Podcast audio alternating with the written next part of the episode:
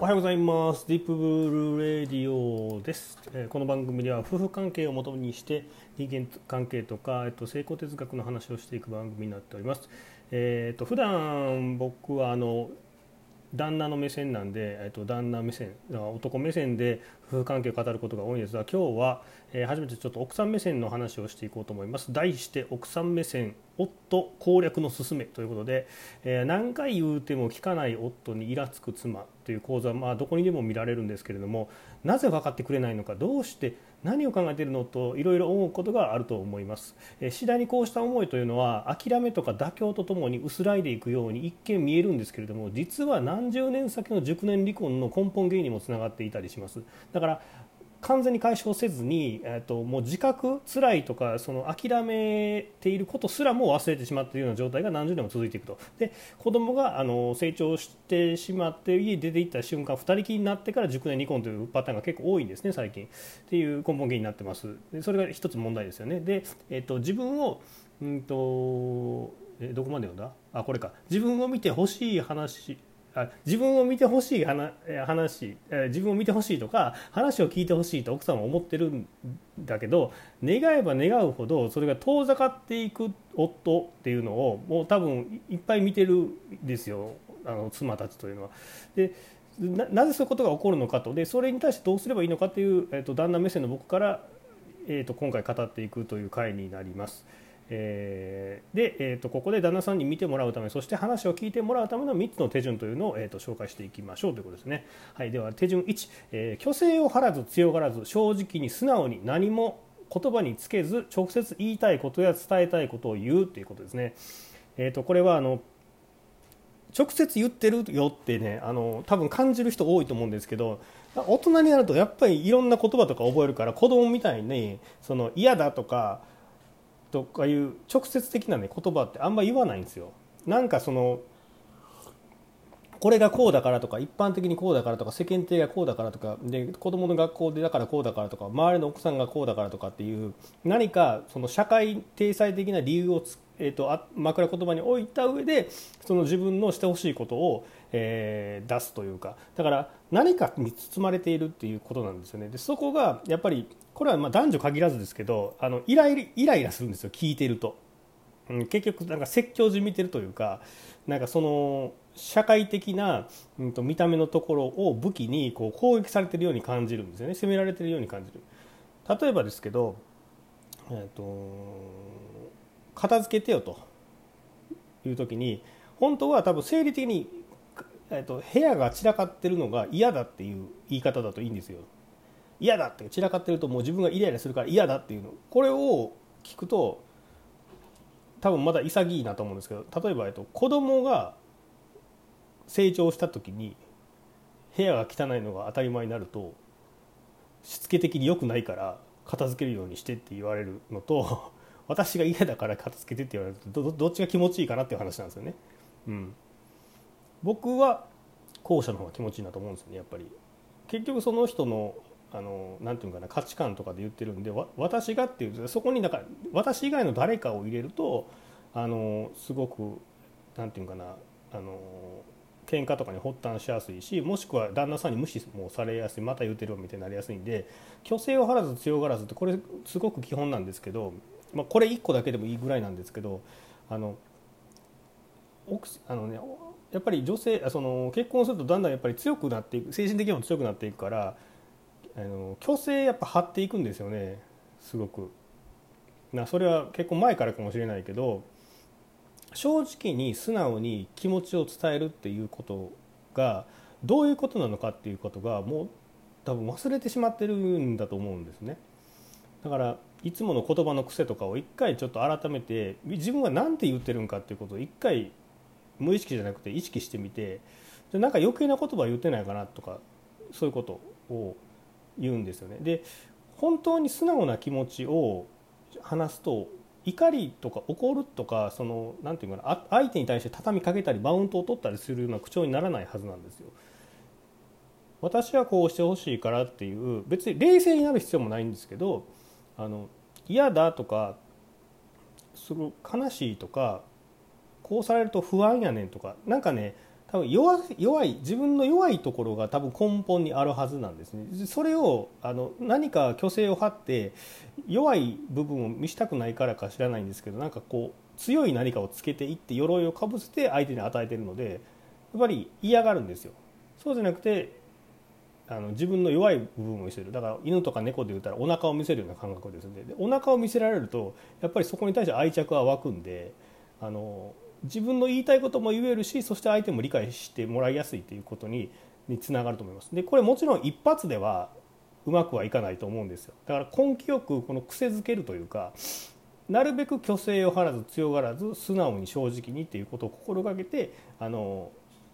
伝えるって言いたいことを言うっていうふうながまずあの手順1になりますね。次手順2、えー、勝ちに行くのではなく負けに行く対応を心がける。これさっきとちょっと似てるんですけど大体マウント取りたがるんですよね。やっぱあのなんていうかな。言い合いで勝ちたいっていう欲求がやっぱりパッとくるんで。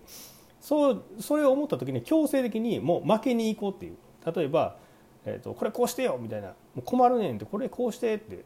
うんじゃなくてお願いみたいな。お願いってもう私も大変やねんみたいな。もう大変やねんっていう、えーと、あれも言い方にもよるか。えっ、ー、とねあのお願いってこうしてくれたら嬉しいなって感じですね。だからマイナスっていうよりかこうしてくれたら嬉しいなみたいな。そういう感じでちょっと甘えてる感じ、まあ、そんなことは忙しいから言ってられへんと思うかもしれないですけどでもここで一つやっぱり違う空気をキュッとあのシュッと出してあげると旦那さんの反応も絶対変わってくるんだよ。特に男性はそういうところに意外とねそうされるとやっぱ弱いところがあるんで女性にそうされると、うん、奥さん。で怖い奥さんでもいきなりそういうふうになれば。ええと思うんででこれを定着させていければそれが当たり前になっていくんですよね。だからどんどんあのそういうふうにしていったらいいと思います。そんであとなんかねその強い口調でとかのやり取りっていうのは本当はね異常なはずなんですけど状態化してるんですよね。そういうあのまあ、付き合った当時はお互いに誤解し合ってるからそのお互いのことが見えてくるとだんだん口調がきつくなってくるっていうのはもちろんそういう流れは普通にあるんだけどあのそういう関係抜きにして対人間対人間対人間のそのなんていうかなやり取りとして冷静に客観的に見てみればそんなあのわーわー言うことではないと思うんですよね。大概そのあの家の中の出来事って。そんな怒ることでもないしで怒られてへこむようなことでもないと思うんですけどそのそこをだか、ね、なんていうかな普通に戻していく。だから異常なことが状態化してるんだよってことをまず認識してもらってでなんていうかな健やかな方に持っていくというか。うん、だからもし勝ちにいってるっていうんであれば強制的に負けに行く対応を心がけるっていうのがこれは行動として行動から変えていくパターンですね。うん、とがいいと思います。別にあの気持ちの中はあの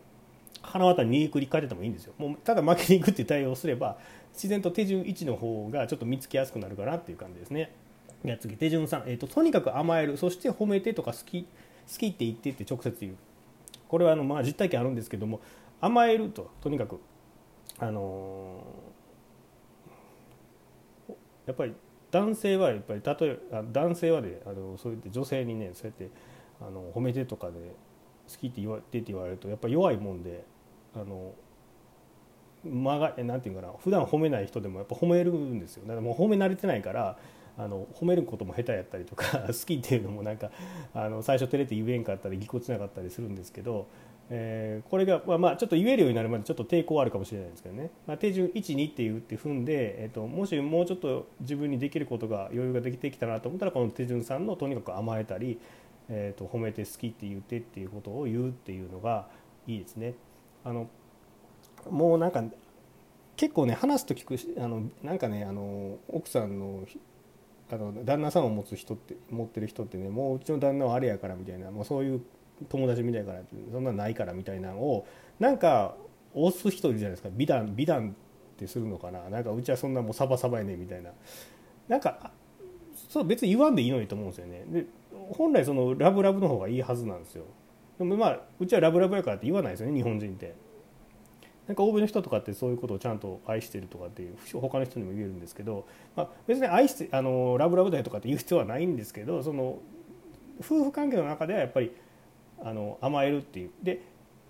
ちゃんと言葉で出すっていうのは結構大事ですね。やっぱ男ってなんかねアホやから言葉で聞かんと分からんのですよ。だから褒めてと褒めてと。こう行動行動を言う好きって言って。それを促すような何て言うかな。あの対応してもやっぱ汲み取れない鈍感な人が多いんで直接何をしてほしいことを何をしてほしいのかってことを言うっていうのがすごく大事ですね。はい。今日はちょっとここまでですね。はい、今日は、えーと、奥さん目線で夫攻略の勧めっていうのをやってきました。えーと、ちょっとまとめに入ると、えー、まず基本は虚勢張らず自分に嘘つかないね正直にいく。そして正直な言葉で話す。余計なものをくっつけないです。社会的なあれとか一般的などうのこうのはくっつけずにただ自分の気持ちとかだけを言うっていうことですね。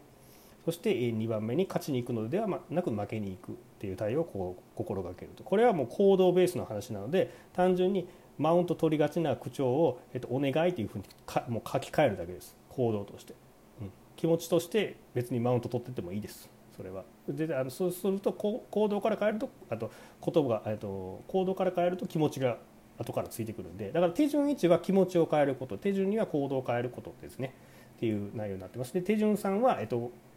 ちょっとハードル高いですが甘える。旦那さんに甘えて褒めてた褒めて好きって言ってえー、ハグしてっていうことをあのそのこなんとなくの雰囲気でじゃなくて言葉で言うんですね。そうするとこの人は褒めてほしいと思ってるんだ好きって言ってほ、えー、と好きって言うてほしいって自分に言うてほしいと思ってるんだってことをちゃんと自覚するんで。で言葉で表すことで旦那さんもちょっとずつやっぱ変わっていくんですよねでこの番組でもずっと紹介してる旦那目線のそういう怒りと向き合うとかっていうことが、えー、と素直にやりやすくなってくる環境を作れるのでそこを奥さんも一緒に協力してやっていくといい夫婦関係になっていくんじゃないかなと思います。はい今日はここまでにします。それじゃあねまたねバイバイ